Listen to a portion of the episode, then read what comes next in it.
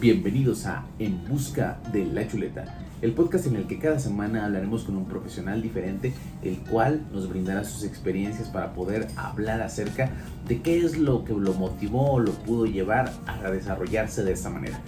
Esta semana hablaremos de la música y para ello trajimos a una chulada, qué chulada de verdad de invitada. Traemos a la maestra Mónica López Lau que es una maestra en la flauta de pico, que es la flauta tradicional que conocemos, pero imagínense hasta qué punto llegó. Ella actualmente imparte este, clases en la Escuela Superior de Música en el Instituto Nacional de Bellas Artes. Entonces, pues estamos hablando ya de otro nivel. Entonces, espero que realmente les guste este episodio, que aprendan no nada más de la música, que no nada más nos dejemos guiar con lo popular, sino que hay un trasfondo y que se puede. Sí es un camino muy largo, sí es un camino muy costoso, pero cada una de las vivencias que nos dejó la maestra, qué, qué bonito episodio. Espero que les guste, espero que lo compartan y no olviden recomendarnos y que si tienen algún profesional que crean que puede compartirnos esas experiencias, adelante pueden escribirnos y con gusto los traemos por acá. Gracias a cada uno de los que nos ha ayudado dándole like, compartiendo.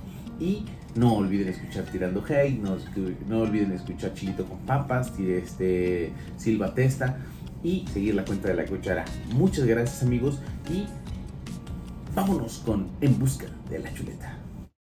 Amigos, bienvenidos, bienvenidos a un episodio más de el podcast En Busca de la Chuleta y el día de hoy se los juro que cuando sepan toda la trayectoria de nuestra invitada, van a ver lo honrados que estamos de haberle puesto play a este podcast. Con ustedes, la maestra Mónica López Lau. Muy, muy, muy, muy, No, de verdad que yo conocí a la, a la Miss Moni cuando en algún momento trabajaba en la inmobiliaria. Fue la primera cliente que me dio su confianza para poder llevar a cabo un trámite de la compra de algún bien inmueble en aquellos entonces, ¿no? Sí, claro. ¿Qué tendrá? Unos ya va para ocho años. Ocho años que nos conocemos. Y la verdad es que desde entonces ella me hablaba de todo lo que hacía. Y la verdad es que siempre le guardé mucha admiración por la forma en la que se empeña. Porque además de todo, e, eres una persona que te ves muy alegre, muy linda, muy tierna. Pero la conocieron enojada, ¿eh? No, uh. no, no, cuidado, ¿eh? Oye, Miss, cuéntanos. ¿Cuál, e, ¿Qué es lo que haces? Este, cuéntanos tu, tu CV básicamente. Ok, yo soy Mónica López Lau, soy flautista de pico profesional y también imparto la, materia de flauta de pico y música de cámara en la Escuela Superior de Música del Instituto Nacional de Bellas Artes. Nada más. Y conciertos. Sí, oh, está. Una vez no, me acuerdo que me dijo, me dijiste que ibas a estar, creo que incluso te presentaste en Bellas Artes en algún momento, sí, en noviembre del año pasado, diciembre, me presenté como solista con la Orquesta de Cámara de Bellas Artes. Esa, eh, eh, en perspectiva, vamos a ir paso, a paso platicando de tu, de tu carrera, lo más que te puedas acercar a tu micrófono, para que se oiga lo más posible. Sí. Mira, yo, yo, la verdad es que el día de hoy el episodio vamos a hablar de la música en la vida. Porque no sé, hay mucha gente que dice, te, te ha pasado que, que, que, que cierta gente dice, es que la música, la que yo escucho es la buena, la que ellos escuchan no. Y, y, la música le da sentido a tu vida. Que, si yo te pudiera preguntar a ti, Moni, ¿qué es la música para ti? Bueno, la música para mí es, es, todo, ¿no? Es mi profesión, es, es mi medio de, de, refugio también, es la que hasta ahora me, me, da de comer. y sí, la que, la que me ha forjado lo que soy, ¿no? O sea, toda mi, mi, formación como músico también me ha cambiado como ser humano, ¿no? Wow, ¿y, y te acuerdas? Todos llegamos, yo por ejemplo, te voy a ser bien sincero, cuando yo estaba chavo, pues mi, mi, lo que yo siempre quise ser era futbolista, ¿no? Que es el sueño como de niño, ¿no? Me encantaba. Y me acuerdo de ver que en algún momento la primera sensación que yo tuve con el fútbol fue, este, de repente un partido de México y estaba jugando y de repente cuando meten el gol dije, es que esta sensación nunca la había sentido en mi cuerpo, esta sensación de adrenalina, como de todo esto que, recorre. ¿Te acuerdas de ti? ¿Cómo llegó la música a tu vida en el momento en el que te fascinó, te enamoró y dijiste, de aquí soy? Sí, claro que lo recuerdo. O sea, yo no me lo vas a creer, pero yo recuerdo que desde que era bebé y estaba en la cuna, yo escuchaba el ritmo, prácticamente estaba marcando el ritmo, cantaba, o sea, veía una can escuchaba una canción en la tele y se me quedaba grabada, o sea, tengo una memoria musical increíble de escucharla una vez y ya memorizarla, ¿no? Entonces, eh, como me gustaba mucho la música, recuerdo que mis hermanas en ese entonces, los años 80, había unos pianitos muy chiquititos de maderita, mini pianitos. Y un tío le regaló un pianito a una hermana, que no, mis hermanas nada que ver con la música, y yo era la que tocaba el pianito. y yo quería mi pianito y me compraron mi pianito. Luego no sé si te tocó a ti, pero había otros pianitos chiquititos como electrónicos. Oh, claro, sí, sí, sí, sí, sí, por pues, supuesto. Mi lo llevaba en el coche de vacaciones y canción que escuchaba, canción que la sacaba de oído. Eso no tendría ni 10 años, ¿eh? Estaba yo chiquitita. Y entonces todo el tiempo estaba sacando canciones y lo que era. Y luego viene la, o sea, sexto año, creo que quinto, sexto, mis hermanas iban a la secundaria. Ok. Entonces empezaron a llevar la flauta, la típica flauta de la secundaria. La dulce, ¿no? La Se dulce, llama. que es la que yo toco. ¿no? Que es flauta de pico, es la flauta dulce. Ah, sí, ok, ok, ok. Me vas a tener que explicar muchas cosas porque de esto, de todo poco a poco y a, la audiencia seguramente sabe tanto como yo, pero esto es lo bueno, es de la, carnita de, de, esta chuleta. Ajá. Y había una persona que, que, que, que nos ayudaba en el quehacer en la casa, y yo salía antes de la primaria y regresaba así casi corriendo y le preguntaba, porque ella había cursado la secundaria, agarraba las flautas de mis hermanas y le estaba preguntando por las posiciones. ¿Y cuál es esta nota? ¿Y cómo se hace la O sea, yo solita. Ok. Y ella me, mientras lavaba los trastes, digo, la interrumpía cada dos minutos, me decía, ¿no? Y yo empecé a tocar la flauta de pico antes de entrar a la secu. Pero mis ya saben las hermanas de no te va a prestar mi flauta, y que no sé qué. Entonces yo me tuve que esperar a la secundaria para que ella tuviera mi propia flauta. Y entonces yo creo que después de ese trayecto empezaron a mi, a mi vecino de arriba, organista y pianista. Oh, ok, la música te rodeaba desde chica. Entonces eh, yo me ponía en un jardín a, tocar, un jardincito chiquitito porque vivíamos en una triplex. Y el vecino le decía a mi mamá, tu hija tiene talento musical, métela a solfeo, métela a una escuela, necesita como las bases. Y mi mamá decía, no, ¿cómo la voy a meter a música? No, es que yo no quiero que sea músico. ¿Por le, qué? Le daba vueltas, o sea, como que lo iba posponiendo y siempre le decía, cómprale un piano de en serio. O sea, como que la primera instancia era como que sea pianista, ¿no? Porque tenía mis pianitos chiquitos. Luego empecé a tocar la flauta y mi mamá le comentó al maestro de música, mi mamá era maestra de matemáticas de, de nivel secundaria, dijo, oye, mi hija es muy talentosa para la música, ¿qué me recomienda? Y le dio un método de cancioncitas de todo tipo. Y llegó mamá y me lo dio, pero pues eran puras partituras. Pues con la oreja y la intuición aprendí a solfear. Eso como a los 11 años.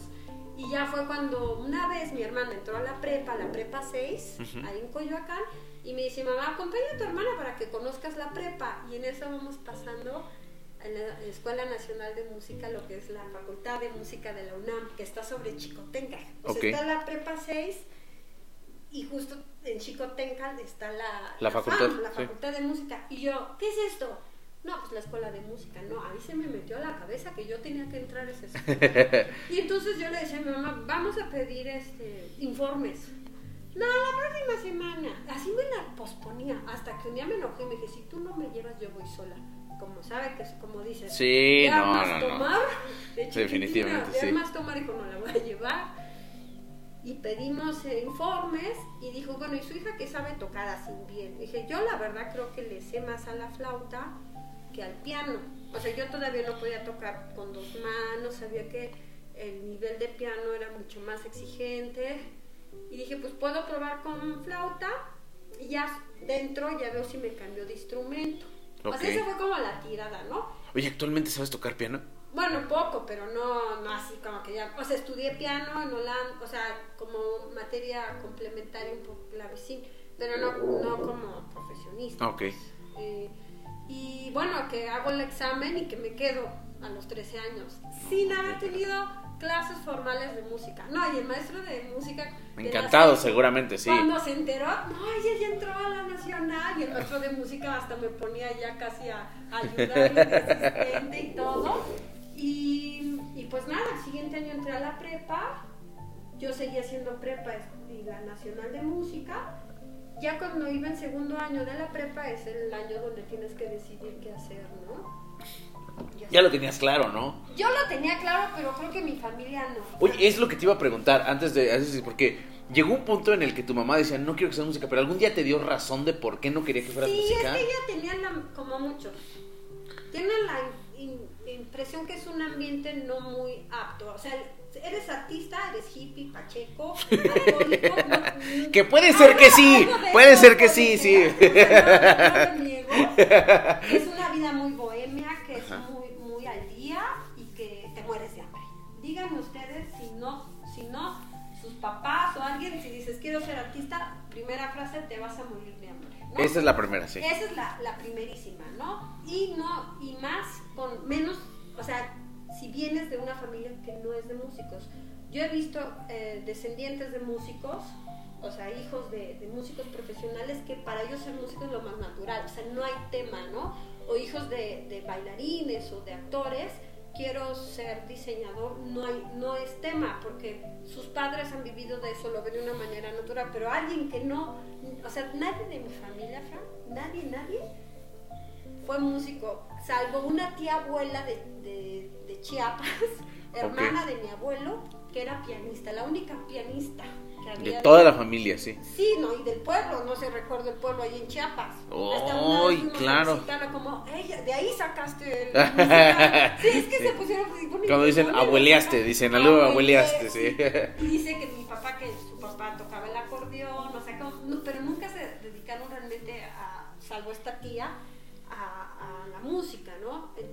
mi mamá no quería, mi papá era muy, muy open, o sea, lo que tú quieras, típico, ¿no? Que la, ma- la mamá es la jefa y el papá es lo que ustedes decidan. Si quieres tocar marimba, tocas marimba, sí, no hay problema. pues. Pero, pero creo que aquí la, en, un, en un país donde hay machismo, pero en realidad hay también mucho matriarcado, la, Sí, la que eso manda es la, la mamá. Sí, sí, sí, ¿no? definitivamente. Entonces mi mamá decía, es que tú eres muy inteligente. Mi mamá quería ser este, médico, o sea, cuando- pero por alguna razón no estudió eso, se, este, se dedicó a la docencia y decía, es que yo creo que tú puedes ser médico y te gusta y muy inteligente, ña, ña, ña, y puedes usar la música como un hobby, o sea, estudia eh, para ser médico y, y- y usa la música como tu refugio. Y ahí voy yo, ¿no? O sea, es que tienes que este, Sí. escoger tu área, que escojo área 2, que se, La no sé, sí, la sí. de ahora todavía sigue siendo área 2, no sé, cambiaron todas las, Sí, sí, sí. áreas. Ya, Y yo, ah, no, lo que me encantó de la FAM es que todos eran mayores que yo. Porque normalmente en la, en la escuela de música, los que ya se quieren dedicar a la música, este, hay tres años de propedéutico y, cuatro de licenciatura, de cajón, o sea, son siete años. Digamos, el prope- propedéutico es como la preparatoria y ya la licenciatura. Si tú no cursas el, la- el propedéutico, aunque ya tengas la preparatoria, tienes que empezar a, a estudiar de cero el, el propedéutico. Entonces, un- todos mis compañeros tenían 18 años, ya habían concluido la prepa. Y yo era la única que estaba haciendo las dos escuelas simultáneamente, tenía 14 años. Entonces era un relajo, o sea, la verdad, todos bien hippies. Y, y- no, yo, yo fui libre, Corroborando la sí. teoría de tu mamá. Sí, no, pero no eran pachecos ni, ni viciosos ni nada, pero tenían, veían cine de arte, íbamos a la cineteca, nos fuimos al Cervantino, eran como pláticas de, de, de- de- de gente y de escritores y, y de músicos que yo en mi vida, porque en mi casa no estaba eso, ¿no? No había internet, entonces quien me abría en el mundo musical e intelectual eran mis amigos, ¿no? Entonces me acuerdo que fuimos al cine a ver una película de arte y estamos platicando, no, me dicen china porque tengo ascendencia. Ahorita china, sí, ¿no? claro. No, chinita, este. Pero a ver, tú estás en, en área 2 y, y estás para ser músico, pero tú quieres estudiar la carrera así. No, China, si tú no estás en el área 6 no puedes pasar a licenciatura. Yo, ¡ah! Yo, no, no es de que estudio en el área 2 y luego yo me cambio a música, no. Tienes que estar en el área que te corresponde para que tengas tu No pase. Y yo no, manches, sí. acababa de empezar un mes. Y en eso pues dije, me voy a cambiar de área, no puedo estar en área 2, así de, de- determinada. Yo creo que justo respondiendo a tu, tu pregunta, yo creo que en ese momento fue cuando dije, no quiero ser médico, quiero ser músico. Sí, es cuando dicen quemas las naves, de decir, ya no, no hay, no hay otro camino. Y entonces yo fui a hablar con el subdirector de la prepa 6, iba en la prepa 6, a pedirle, porque dicen que si ya te cambiaste de área y ya pasó el tiempo, ya no dan chance que te cambies, tienes que recursar el año. Yo no quería recursar otro año. Sí, no manches, ¿no? Y entonces fui a hablar con el, con el subdirector, lo, lo voy a recordar siempre, de persona no recuerdo el nombre, pero lo voy a recordar porque de verdad yo iba todos los días, ya ni tomaba clases. Ya, ¿para qué? Dice. no, es que, de verdad. Sí, sí, sí, no Y- tendría caso. Y le decía, sí me puedo cambiar, sí me puedo. Y me acuerdo que un día me llamó y me sentó. A ver, ¿por qué quieres ser músico? Como diciendo, ¿por qué quieres dejar la medicina por la música? Si eso pues, te- no te va a dejar. Y yo le dije, no me importa morirme de hambre, pero quiero ser músico. Wow. Y me dijo, en este momento te autorizo el cambio. No sé qué, cómo, con qué tono, qué, pero le dije, a mí no me importa. Y fíjate que es algo que, que también te cambia, te, te, te define. Porque normalmente quien, los chicos, los jóvenes que buscan una carrera, o me, o me desmentirás, Fran, lo primero que ven son los factores económicos. Sí, sí, ¿Qué, no. te- no, qué- qué carrera o qué profesión te puede dejar más dinero? Y después, si te gusta o no. Sí, exacto. Y peor, como tercero, si eres bueno para eso o no. sí, eso ya es lo de menos, Eso pero. lo de menos. Oye, ¿No? sí, claro, y Pues es muy normal. Deja dinero, me gusta, seré bueno. Son tres factores muy importantes, ¿no?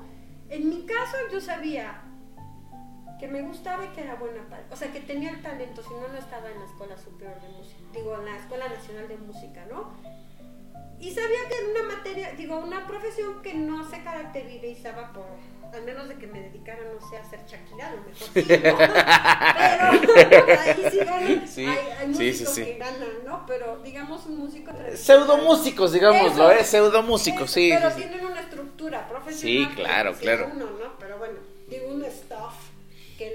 Mueve todo, Sí, que eso... Pero es muy comercial, ¿no? ¿No se te hace que hoy la música, o a través de lo que tú has visto eh, en esta como profesional de la música, la música ha, de tener, ha dejado de tener la relevancia e importancia que tenía eh, cuando sale esto tan genérico, tan, tan desechable? Incluso te puedo decir que hoy un músico sale, suena este durante una temporada Y y se olvida. se acabó. Sí, porque el... Pues sí, porque ya los valores, lo que, lo que representaba eso, yo comparo un poco la música clásica con la religión. La gente los ve como, como algo obsoleto. O sea, la iglesia nos actualizó, eh, no la estoy criticando, ¿eh? pero la gente dice, si yo voy a la iglesia ahí de joven, ¿cómo crees? Es lo mismo, voy a ir a la ópera, voy a ir a, a escuchar la Sinfónica Nacional de joven, es impensable. Y es más la gente mayor que le ve un valor, porque probablemente ese valor se le inculcó, ¿no? Escucha a Beethoven, escucha a Bach, ¿no? o sea, la música de academia, ¿no? Porque Sí. en realidad eh, lo que hacemos los artistas como yo, eh, somos músicos de academia, músicos clásicos, en mi caso antiguo, ¿no? O música contemporánea, pero de academia. Porque hay quien hace tecno y todo súper bien, pero no es de academia, o sea, de que estudiamos, estuvimos en un conservatorio. Esta cuestión es lo que hace que la gente tenga un tipo de resistencia, pero es un, es como un, un tabú que se crea, ¿no? Claro. Porque ni la religión es mala, hay malos, pero tampoco la música o el arte o Shakespeare o, o la literatura clásica y todas estas cosas son como de los conservadores, de los que este, no quieren cambios. Sí, como no modernos, es esto y nada más. Ajá, ¿sabes? Es, es de la gente que, que es muy cuadrada. Y, o sea, se empiezan como a hacer tipo de etiquetas, no sé, es mi, es mi percepción. Sí, claro, ¿no? claro. Que eso hace que pues al final, si tú dices quiero ser músico, pues, pues la gente dice, pues cuál, yo jamás voy a un concierto, ¿no? Oye. O sea, yo no, no me intereso cómo le va, cómo vas a vivir de eso, ¿no? Si no es lo de hoy. Sí, claro. Oye, te iba a preguntar, por ejemplo, me estaba viendo, eh, en algún momento hablé con un cocinero y decía, es que yo veo los sabores. Tú ves la música, o sea, en tu cabeza sí está esta imagen. Me acuerdo mucho, por ejemplo, de, de, de Ratatouille, que él comía así y se imaginaba los sabores que eran como colores y así. ¿Tú ves la música así? No, como colores no, porque tengo pésimos ojos, aunque no quedan los Pero lo donde yo relaciono la música cuando la toca es con los afectos humanos, con mucha sensibilidad afectiva, propias de la condición humana. Como algo muy, muy expresivo lo siento, algo muy alegre, o sea, yo no lo, no lo visualizo, o sea, para mí como la música es un arte que no entra por los ojos, sino por los oídos y nos hace sentir, eh, cuando la escucho, en realidad es más la, la, sensibilidad que siento interna que lo que yo creo visualmente. Es un poco complejo la, sí. cosa. ¿Qué es lo que más trabajo con mis alumnos, no? Las sensaciones que te provoca la Las, música. Los afectos que, que están explícitos en la música, no lo que yo me inventé, sino en la música antigua, eh, no sé si lo sepas, pero en la música antigua el, lo, las piezas, sobre todo las sonatas, se, se, organizaban en tres movimientos y le ponían un, un carácter. Entonces le ponían alegro o dulce, Ok. eh, alcohólico, no le ponían una velocidad metronómica, sino era un afecto humano.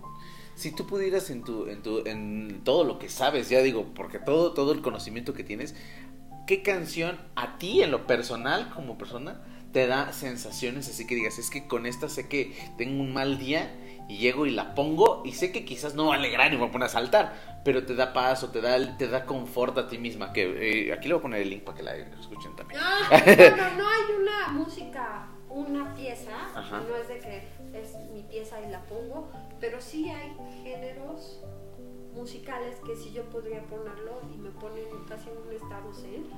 Ajá, ese es. Que es, por ejemplo, la música medieval, pero también una música medieval eh, intelectual. ¿A qué voy? Es que normalmente relacionamos la música del Renacimiento medieval. Medieval estamos hablando siglo XI, o sea, del año 1000, al siglo XIV, que es 1300. ¿eh? O sea, una música que tendrá al menos 800 años. Wow, Ok, la ok, música sí, medieval, sí. música renacimiento viene por el siglo XIV, 1300 o siglo, siglo XV, o siglo XV, 1400, Ajá. que de hecho, para que se den una idea, renacimiento es más o menos cuando se descubrió América, porque América se descubrió Ok. en 1492, ¿no? Ujú. Y el renacimiento fue más o menos Por ahí, por ahí, por ahí. por ahí. o sea, para que se una idea de lo antiguo, y hace aproximadamente unos 20 años, siempre han, en, los en el último siglo, digamos que primera mitad del siglo XX, segunda mitad del siglo XX hasta ahora, en Europa sobre todo comenzó un movimiento de música antigua, de, de- o sea, de músicos profesionales que se incursionaron a, a- a la búsqueda de esto en archivos, en bibliotecas y comenzaron a, a interpretar esta música con copias de instrumentos históricos, o sea, encontraban partituras en los archivos, en las bibliotecas, como sucede aquí en el archivo de la catedral, ¿eh? Ok. que hay música también o hispana del siglo XVIII. Y dicen, y si tocamos eso con, con copias de instrumentos que habían en esa entonces, y tú, pues, ¿qué copias? En vez de un mo- violín moderno, un violín barroco. Ujú. En vez de una flauta transversa moderna, una- un flauta transverso barroco, un cello barroco, un clavecín en vez de un piano. O sea, Wow. como ver qué, co- qué instrumentos se tocaban en ese entonces y si lo hacemos con, es, con esos instrumentos, a ver cómo suena. Uy, no. Se hizo un mega boom en los años 60. Se creó la, la escuela de flauta de pico en, en Holanda, que de, de ahí viene mi, o sea, mis dos, ma- dos maestros, o sea, Horacio Franco fue mi maestro, no sé si han oído hablar de él. Él estudió con Walter von Haue en Holanda y yo después estudié con Walter von Haue en Ámsterdam. No te pases. Y se hizo la escuela de flauta de pico en eso. Y no nada más de flauta de pico, de clavecín, de órgano, o sea, todo la- el boom de música antigua renació en Holanda. Y entonces se empezó a tocar, se empezó a perfeccionar y ya después, por ahí de los años 2000, si mal no recuerdo, también empezaron a hacer una- un tipo de, de búsqueda, pero de música todavía más antigua. No. No, leer la música medieval es como leer este, árabe, hijo. O sea, Sí, no son sí, sí. las bolitas y palitos del pentagrama. O sea, la escritura es completamente diferente, pero obviamente vieron transcripciones a la, a lo- la escritura actual y, y empezaron a ver también especialistas en la interpretación. Oye, pero música. combinación de músicas, en al- a, a pesar de que son, o sea, ya ahorita no la podríamos hacer, no podrías combinar a Vicente Fernández con lo que tú tocas, o sea, o sea, las cosas ya no combinaron. Y hay un momento en el que se rompe esto y empieza a ver, porque hoy a un niño, si tú le dices este tipo de música, quizás se le hace aburrida. Cuando la verdad es que, eh, digo, dependiendo el niño y, y la clase sociocultural en la que se desarrolla, que es otra de las cosas, ¿no? Eh, obviamente la educación que tú le das a un niño va a depender mucho de eso. Hay gente que desde que está en la pancita le ponen cierto tipo de música que dicen que lo relaja y que les desarrolla el oído musical, ¿no? sí, sí. Más o menos eh, llegó, de- llegó esta ruptura en el momento de una, de una, de una época y otra. ¿En qué, qué, qué más o menos, como qué época será el donde dices, es que de aquí hacia atrás es una cosa y de aquí hacia adelante es otra? Época de que musical. Ajá, exactamente. Que es lo que decíamos, o sea, se puede combinar de este punto toda hacia atrás, Ajá. pero de aquí hacia adelante ya no bueno, podemos. en el caso de la flauta de pico, qué buena pregunta. O sea, en el caso de la flauta de pico, nada más para entrarlos en contexto, eh, fue un es uno de los instrumentos más antiguos que existen de la música occidental. Me refiero a occidental a Europa, ¿no? Porque en China hay flautas antiquísimas, en India, Pakistán, o sea, pero yo hablo de lo que es propiamente la música europea de donde venimos nosotros. O sea, todos los, todas las escuelas formales, profesionales de arte México tienen una tradición europeísta, que puede que no le guste, puede a quien sí, pero digamos que es lo que lo define, incluso en la misma literatura. O sea, la, la literatura, como escribimos, ¿quién nos los enseñó? Los europeos. Claro, Porque lo- antes de los europeos no había ese tipo de escritura. era dibujitos, ¿no? Eran dibujos así, ¿no? Entonces, a veces se tiene que decir, no, es que eso es de Europa, sí, pero todo lo que algunas cosas nos definen el mundo, pues vienen de ahí. Y la música que, que se estudia aquí es, tiene una. un- es como la pintura, o sea, si tú vas a estudiar pintura, ¿quién estudias a Leonardo da Vinci? Sí, no claro. de que, ay, estudia México. Pues no, porque no había. Si hubiera habido pintores en ese entonces, en el siglo, en el Renacimiento, pues claro que los estaríamos estudiando. No es que estemos este, alabando a los europeos forever, sino tomamos referencias Sí, de del origen. culturas que son más antiguos, por eso le llamamos el, el viejo mundo. El nuevo mundo no tiene, o sea, si tú ves los pintores mexicanos son del siglo XX o XIX, no más, o XVIII, alguno que otro. Pero antes de la conquista no hay este, esa tradición, ¿no? Entonces, eh, en la flauta de pico sucedió que en el, en el- cuando- en el siglo XVIII, o sea, en el Renacimiento tuvo su auge en el medioevo. Llega al siglo XVIII, que estamos hablando de 1700, Más o menos. y ahí perdió popularidad. Porque llegó la flauta transversa, porque ya se empezaron a hacer conjuntos, orquestas más, más importantes, y la flauta de pico no tiene un volumen muy fuerte. Entonces, todos los instrumentos que no tienen un sonido, que no evolucionaron, por decirlo, porque hacia ahora tienen un sonido más fuerte como el clarinete, el fagot, la trompeta, es porque evolucionaron. La flauta de pico no evolucionó como el clavecín, como la viola da gama, como algunos instrumentos antiguos y se descontinuaron. Entonces la flauta de pico, digamos que del siglo XVIII hasta el siglo XX no hay nada. Se, se rescató a mediados del siglo XX, Wow. en los años 50, 60. No Y entonces, eh, respecto a lo que me comentabas del barroco para atrás, sí hay. Y luego, del siglo XX para acá, hay muchísima música contemporánea. Justo fue en Holanda, cuando estudiaba la carrera ya, que me incursioné muchísimo en la música contemporánea. Porque no lo van a hacer, no, no, sea, no están para sí. No saberlo, saberlo, pero yo sí para contarlo. Sí, porque hay mucho más repertorio escrito propiamente para flauta de pico ahora, en el siglo XX-XXI, que en toda la historia de la flauta. Hay muchísimo repertorio que no lo juego es- No, es que- Son, y cosas, música contemporánea, no música electrónica. Entonces, yo, yo me incursioné en eso, hice mi maestría en Suiza, en música contemporánea con uno de los grandes eh, flautistas, para mí el mejor, el, flautista de pico en interpretación contemporánea que se llama Antonio Politano. Y al mismo tiempo hice otra carrera en el Conservatorio de Venecia de música electrónica. Pero también intelectual, porque cuando yo estudiaba música electrónica, ¿Eres DJ? No, pues no. no, no, no, no, no, no, no, pero no es para ser DJ, o sea, es toda la cuestión eh, técnica e interpretativa de tomar piezas de compositores vivos, académicos, que escriben para un cierto instrumento y uno realiza la parte electrónica. Entonces yo combinaba esas dos cosas. Oye, y dentro de todo esto que me platicas, yo tengo una duda muy importante y te lo cuento de una persona, no sé si la, yo siempre le he dicho, pero no sé si está bien dicha, que la palabra es eh, las personas que somos arrítmicas, que entonces te dicen, tienes que seguir el ritmo y yo dices que no escucho el ritmo y la verdad es que eh, en las clases que has dado con los alumnos que has tenido, el alumno nace con la, el, vaya, el talento musical o se hace. No, o sea, yo creo que hay muchos factores.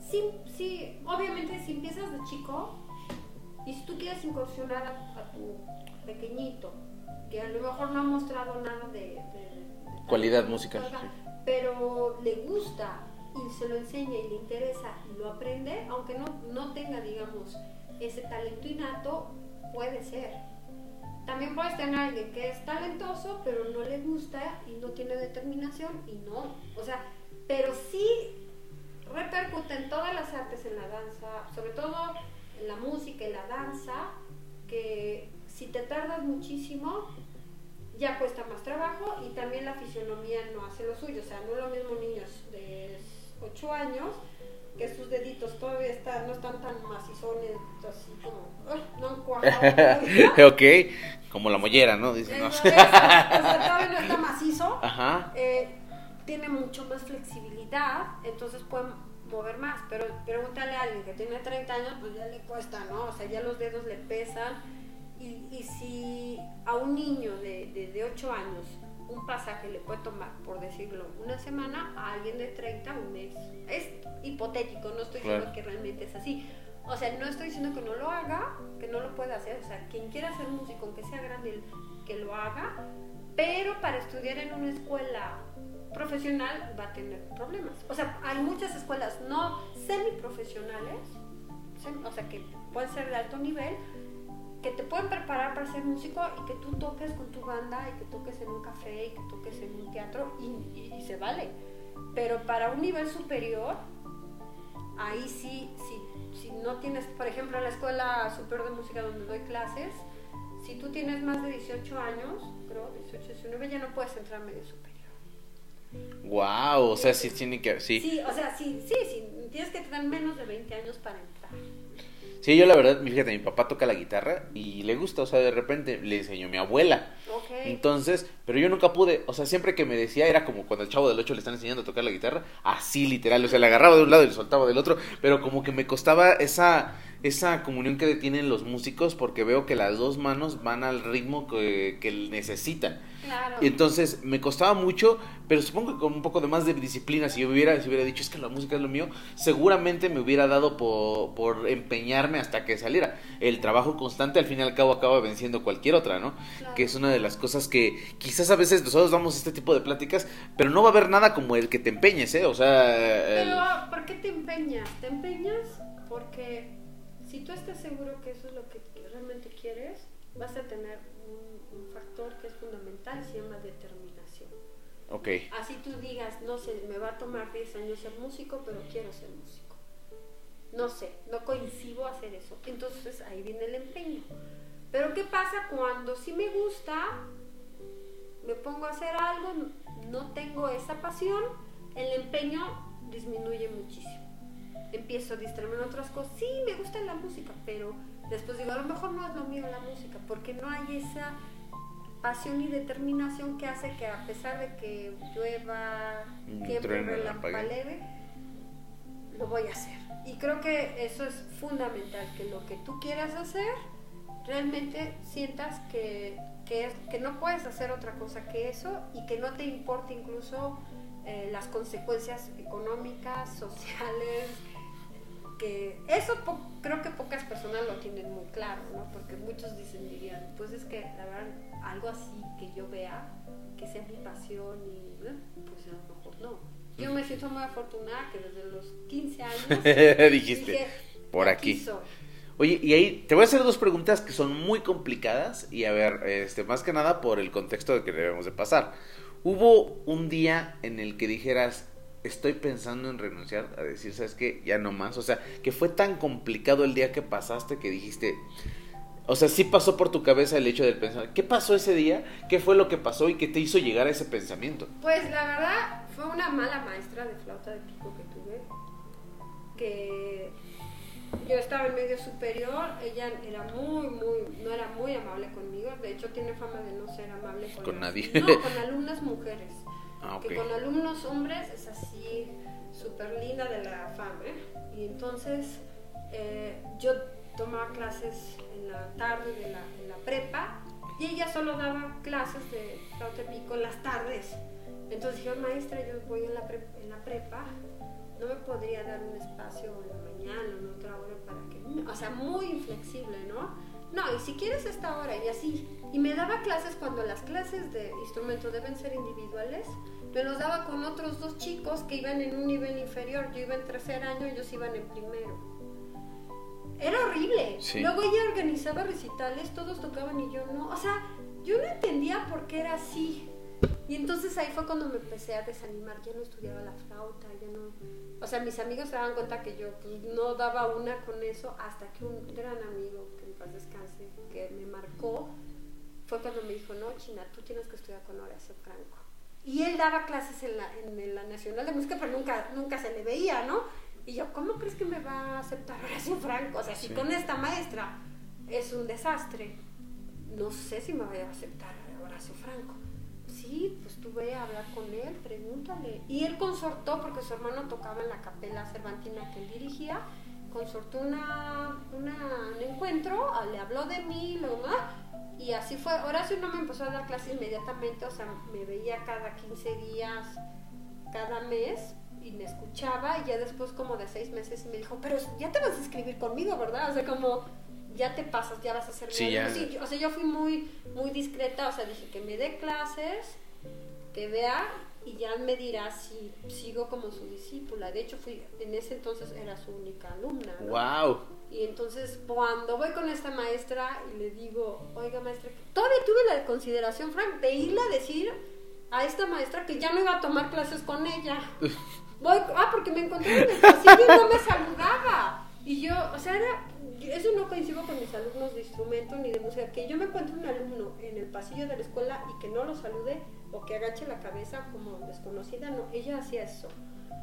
Y, y me acuerdo que me la paré así en seco, maestra, nada más vengo a decirle que ya no voy a tomar clase con usted porque me porque voy a ser alumna de oración. Digo, ¿y si te aceptó?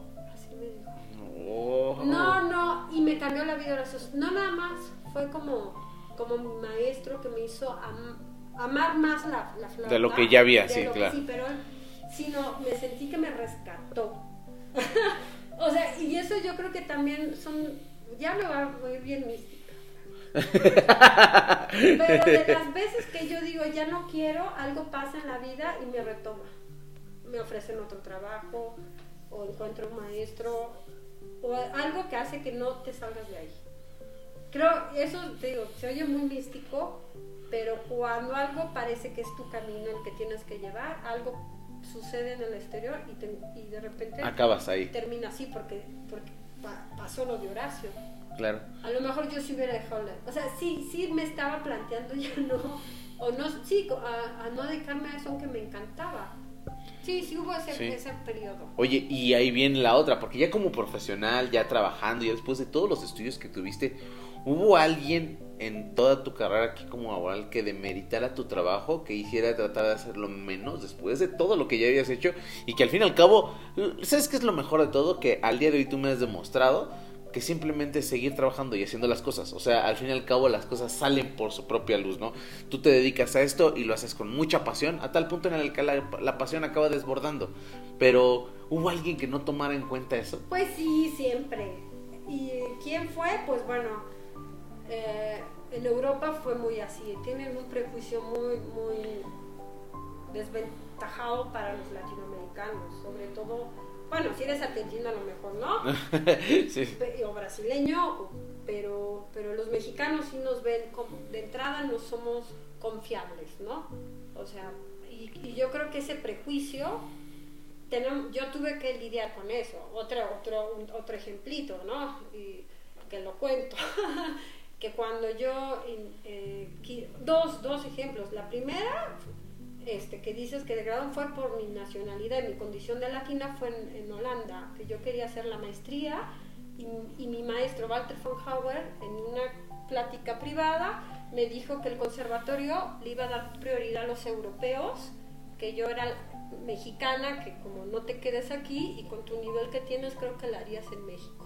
Y no era una cuestión si la iba a hacer en México no, sino yo quería seguir preparándome, haciendo una maestría, si se pudiera este, perfeccionar. Es como, es mi rollo. Sí. Que yo pueda hacerla con el según tú en mi país tercer mundo, con lo que tú me das, no significa que yo pueda aspirar más de lo que yo puedo tener. Y sí me lo dijo. Creo que ahorita con los boom de discriminación que hay, si él se Sí, hubiera no sabido hace manches. 20 años, yo no sé qué hubiera dicho, pero sí me lo dijo. Es que el, el director, Lucas Fis, no va a dar oportunidad a latinos, sino a europeos. Y más de la comunidad europea. Y fue muy sincero, la verdad no sé si, si reclamarle o agradecerle, pero como diciendo, aquí no va a haber un lugar para ti. Si tú quieres quedarte a trabajar o quedarte a vivir aquí. Porque ya, ya ellos empezaban a sentir la crisis que tienen ahorita. Sí, Esa claro. fue una. Poquitito después conozco a mi maestro de, de maestría, Antonio Politano, italiano, que, da clases que daba en clases en, en Suiza. Llego con él, me, me escucha y todo, y me dice, ¿quieres estudiar conmigo? Y yo, pues sí. O sea, nada más, o sea, Sí, sí, sí. Fui con él para ver su, su cátedra. Me dice, ah, pero hay una alemana que también quiere estudiar, ¿eh? Y yo le dije, ¿qué me quieres decir con eso? Que porque es alemana y yo pues soy mexicana, no. Ah, no, no, ¿cómo No, crees? Le dije, si me dices eso no voy a venir a estudiar aquí. Cosa que es eso de que viene una alemana, o sea, como aguas, ¿eh? Aguas con la alemana, Aguas, ¿eh? Sí, sí. Y, y yo dije, y sí me puso el gusanito y al final me aceptó a mí, a una holandesa, ¿no? Solo a dos. Pero esta, esta constante de que eres mexicana, mm, no lo sé, pero... Porque, ¿saben qué, amigos? Ah, Audiencia querida. Audiencia querida, y eso sí se los quiero decir con el corazón de la mano, lo hacemos nosotros también. Híjole, sí, sí. Ay, Hay que darle preferencia, sí. Pero si es uno de nosotros, o un guatemalteco, o un, o un hondureño, ah, no, espérate. Ah, pero es un canadiense. Lo hacemos nosotros. Porque no nos eh, sorprendemos cuando los europeos, que ellos sí se creen de una posición más ventajosa, no lo vayan a hacer con nosotros Claro. si conocemos con nuestra propia gente. De hecho, entre paréntesis, esa fue una plática que tuvo con una persona que estimé muchísimo, que me impulsó mucho mi carrera, Roberto Mejía, de la Coordinación Nacional de Música y Ópera de Bellas Artes, que me apoyaba. Invitaron a un grupo de argentinos, les dieron medio millón de pesos, eso hace casi 10 años, para dar todo un tour por México. Y me dijo, yo escuché al flautista de pico y no te llega ni a los talones. Y tú no tienes el apoyo que tuvieron estos cuates. Le dije, sí, eso tenemos nosotros. Estamos en el extranjero, nos discriminan y luego nuestra propia tierra nos discriminan. Porque llega un extranjero y ya damos por sentado que es mejor. Y ha pasado con músicos europeos, italianos o españoles que no dan una, vienen aquí y les dan chamba solo por su nacionalidad. Y a nosotros nos, nos discriminan o no nos dan chamba solo por nuestra nacionalidad. ¿Qué Eso forma? es lo que uno ha vivido de lo que me dices. Y no es una cosa que yo acá esté con... No, me ha ido bien, ¿eh? Muy bien, a la Miss le va muy no- bien. No me quejo, pero, pero yo fue, fue en Italia también tuve unos episodios bien, bien difíciles que tú dices, este, no, primero ven tu apellido y luego ven, pasó en España, una, cuando hacía la maestría había un chico, este, un gran amigo, todavía amigo, eh, español de Valencia, que, ¿cómo se llama Valencia o Gallego? No recuerdo bien, y me dijo, oye, ¿qué crees? Yo, yo pues, no es tan para saberlo, pero yo estuve casada con un italiano, yo vivía ya de manera permanente en Europa, yo ya tenía una residencia permanente y por ende yo ya podía trabajar. Nada más, entre paréntesis, ya no estaba en calidad de estudiante, sino yo ya estaba de residente en Italia. Y entonces me dijo, bueno, tú ya, ya vives aquí, ya puedes eh, pedir eh, trabajo. Veo que el nivel de, de, de flauta de pico es muy alto. Si te escucharan, híjole, te dan la chamba. Y había un conservatorio pequeñito, pequeñito en una ciudad así perdida que se llama Pontevedra, en Galicia. Ok. O sea, no era el conservatorio real de o sea, no, no era un conservatorio acá Cuco, era un conservatorio mini, mini, mini, mini, mini, en un pueblito que nadie sabe ni de dónde era. Ahí están buscando el, maestro de flauta de pico. Yo conozco al director. Mándame tus documentos, mándame todo. Y ahí estuve con meses con este amigo, desde España, y a las sillas, las hacen, mandé todo típico, ¿no? Y después mi ex, que era trompetista, viajaba por lados, por alguna razón pudo ir a Pontevedra y dijo, voy a ir al conservatorio a preguntar qué pasó. ¿Y qué crees que le dijeron? Mira, hombre, primero vamos a dar prioridad a los gallegos, luego a los españoles, luego a los de la comunidad europea luego los suizos, australianos, eh, canadienses, eh, ¿cómo se llama? O sea, como... Norteamericanos y... Y luego a los latinos, o sea, me dijo, tú ya estás de todo como en, como en la sexta categoría. O sea, no es por el talento, sino no, ni siquiera checaron que yo tenía maestría en Suiza, este, que venía de uno de los mejores conservatorios del mundo, que era el Conservatorio de Ámsterdam, que yo ya tenía una trayectoria tocando. Nada más vieron mi nacionalidad y quitaron todo. Oye, eh, fíjate, que... Casada con italiano, yo tenía todas las cartas. Credenciales incluso que se requerían. Algunos me voy a crear polémica y tú me dijiste que sí. Dale, tú dale. Pero eso es cuando uno se saca de onda, que viene un europeo y ahí sí nos catiman. Y, y, ahí están, no, yo, no, yo no digo que vienen a quitarnos la chamba, pero sí están aplicando esa cosa. Que vengan buenos, ¿no? sí. dime, dime, de dónde vienes y dónde te pongo. Y, y pero sí hay un prejuicio que nos damos a nosotros también se, se, ve reflejado en el fútbol o me lo vas a desmentir. Claro. Que nosotros mismos nos sentimos menos, que la gente nos ve menos, que no nos visualizamos como... Y, y no sé, si tiene que ver la, la, cuestión de la conquista, la situación política, corrupta, no, no sé. Pero, pero sí hay un, un, un obstáculo que podemos hablar, no solo en cuestión de la música, sino en, en todo, ¿no? Que no, nada más la forma de terminar el episodio, porque te dije, unos 30, 35 minutos, ya llevamos 50 y la verdad es que esto, yo creo que si tú lo quieres así, en algún momento nos aventamos parte 2, ¿te la Ah, claro, No, es que está buenísimo, la verdad, y creo que todavía me faltaron muchas preguntas, ahí tenía otras guardadas, porque yo, a pesar de todo, como que desde antier estoy elaborando las preguntas que te quería hacer, pero en algún momento no sé, hay, invitados que no hacen sí. Y o sea, este, y qué bueno que sí, sí, o sea, yo, quiero más, o sea, cuéntame más. Y la idea es eso, la idea es que en algún momento todos ustedes que están viéndonos, amigos, sepan que a pesar de que el camino, como nos cuentan, no ha sido nada sencillo, a pesar de tener los estudios, a pesar de irte a estudiar si quieres a la luna, las cosas no te las van a regalar, depende mucho del empeño, del esfuerzo y de la motivación que tengamos para hacerlo. ¿Qué podríamos decir para cerrar este episodio, Moni? ¿Qué podrías decirle a todas aquellas personas que se están dedicando a la música y que quizás ahorita no están en el mejor de los momentos? ¿Qué, hay tras la cortina? ¿Qué hay después del esfuerzo? Bueno, sí, sí hay la preparación, el profesionalismo. Digo, lo que dije ahorita no, no es queja, al contrario, yo llegué de Europa así como, como ¿qué onda? Y México me abrió las puertas, ¿eh? O sea, yo nada más quiero... sí, sí, sí. Claro que Limba, pude abrir, abrir la carrera de flauta de pico. O sea, si ustedes quieren dedicarse a la música o al arte, cualquier profesión o en la música, es una profesión que está hecha para dar.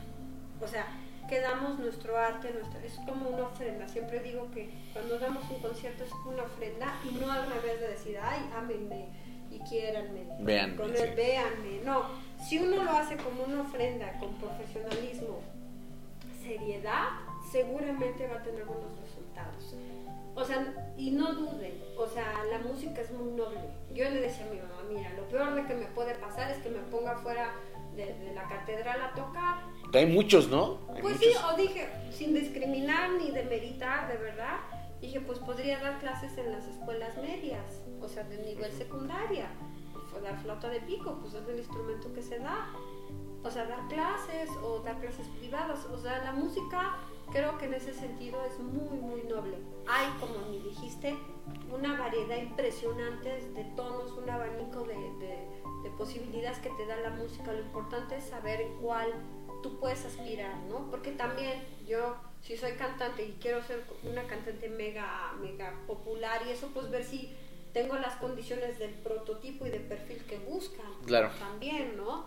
Entonces, creo que ubicarnos bien cuáles son nuestras posibilidades y si lo tenemos claro y determinación, no va a haber fallos. Siempre que haya integridad, en, la hora de trabajar, ¿no? O sea, hacer tu trabajo de, la mejor manera y lo más profesional, ¿no?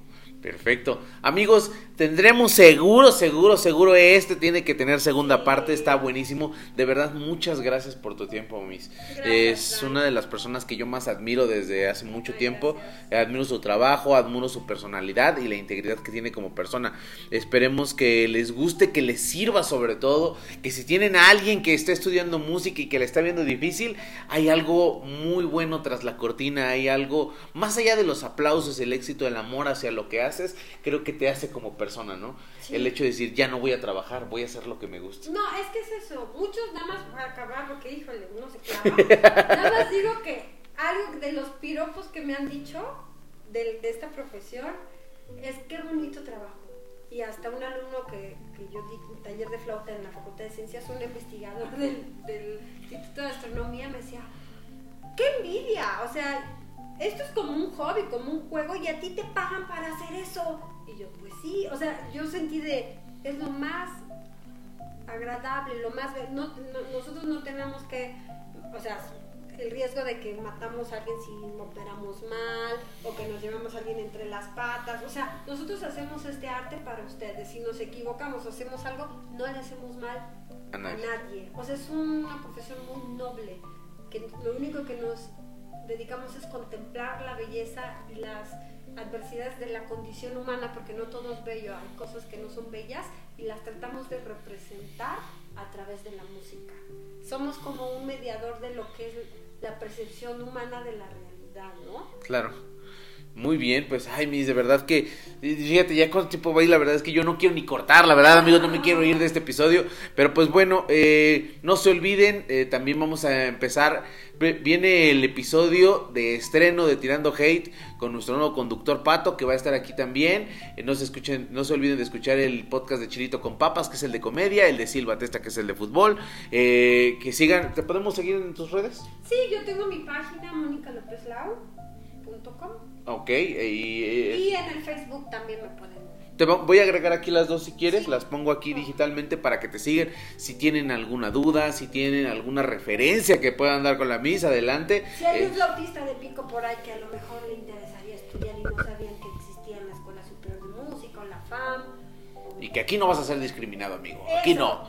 aquí hay contra, comprensión, igualdad. es un tema que me quita el sueño, ¿eh? No que he sido muy afortunada. pero no, pero sí es importante, creo, socialmente, de, de, de, checar estas cosas. Digo, nadie me ha nadie ha demeritado mi trabajo, que me ganó, eres buena ni nada. Pero nada más en esos detallitos yo he visto que las cosas que yo he pedido, sobre todo en Europa, no se dieron por este factor, ¿eh? no por lo que yo hacía o que tocaba mal o que no me gustara mi chamba, ¿no? O que alguien me dijera, no, la, tú nunca vas a ser músico o nunca la vas a hacer como flautista. Afortunadamente nunca fue mi caso. Solo fue el factor, eh, ¿qué sería? Sí, pues es, racial, nacional, eh, que, que, sí determinó que yo tuviera acceso a unas cosas, ¿no? De ahí fuera todavía. Dice se tenía que decir y se dijo, porque es la verdad. Pero le agradezco mucho, así, pero le agradezco mucho a Europa todo lo que me enseñó al final. O sea, ¿sabes? Ahí. Es una por otra. Es una por otra, o sea, también Europa, soy lo que soy gracias a Europa, ¿no? Amigos, nos veremos en el siguiente En Busca de la Chuleta. Cuídense. Muchas gracias, Miss. Bye. Gracias, bye.